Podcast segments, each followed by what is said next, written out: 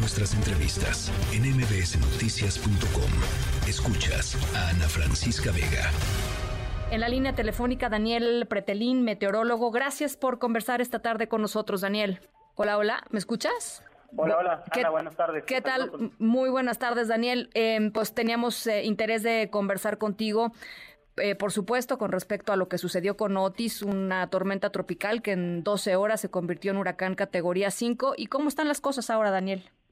Claro, Ana, te comento. A las 3 de la tarde de este miércoles, Otis ya se disipó, se volvió una baja remanente. Esto quiere decir que la circulación de sus vientos ya no está organizada, ya no presenta una estructura propia de un ciclón tropical y entonces ya se disipó, se emitió el último aviso por parte del Servicio Meteorológico Nacional de este sistema, pero sus bandas nubosas, sus extensas bandas de nublados todavía persisten en gran parte del territorio nacional. Te comento que desde Guerrero, parte del centro, la mesa central, mesa del norte e incluso el noreste del país presentan nublados asociados con los remanentes de Otis y esto por supuesto nos está reforzando el potencial de lluvias en las entidades que te acabo de mencionar.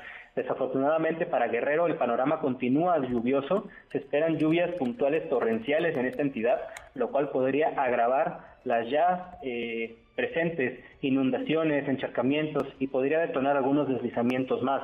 Asimismo, se presentan lluvias muy fuertes con puntuales intensas en Michoacán y Puebla, lluvias fuertes con puntuales muy fuertes en el Estado de México, principalmente en su porción suroeste, así como en Morelos y Oaxaca.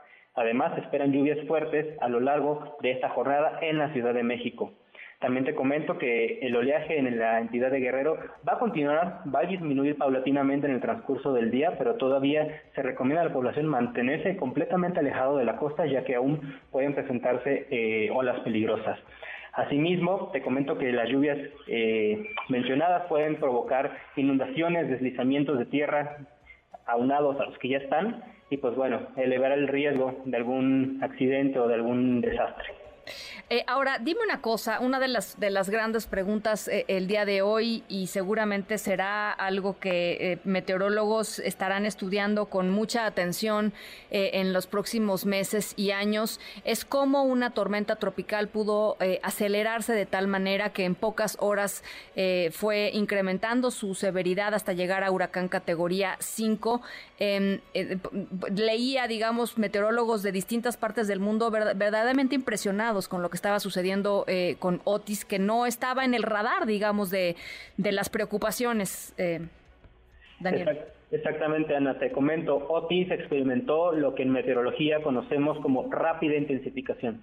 Este es un proceso propio de los ciclones tropicales que consiste básicamente que en un periodo corto de tiempo, como pasó con Otis, aumenta significativamente la velocidad de los vientos asociados. Esto se debe en gran parte a que un ciclón tropical es un acoplamiento entre el océano y la atmósfera. Por un lado, en el océano, justo frente a las costas de Guerrero, teníamos temperaturas superficiales del mar que incluso rebasaban los 30 grados Celsius o se mantenían entre los 28 y 30 grados Celsius. Esto es un combustible de calor necesario para que un ciclón tropical se pueda gestar y como teníamos temperaturas muy elevadas, esto le dio el calor o la energía necesaria al sistema para que pudiera generarse e intensificarse rápidamente.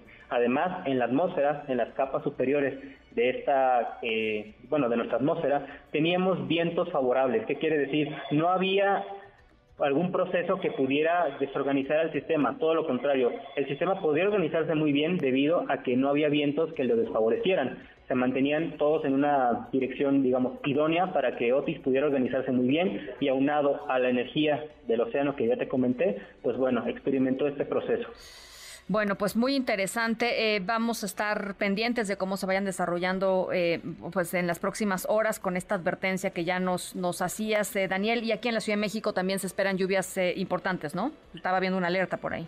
Sí, sí, sí. De hecho, en gran parte de la Ciudad de México ha estado con nublados, lluvias persistentes, algunas con mayores intensidades que en otras, pero bueno, prácticamente la probabilidad de lluvia va a estar vigente lo que resta del periodo. Bueno, Daniel, muchísimas gracias. Que tengas buena tarde, Ana. Igualmente, muy buena tarde, Daniel Pretelín, meteorólogo.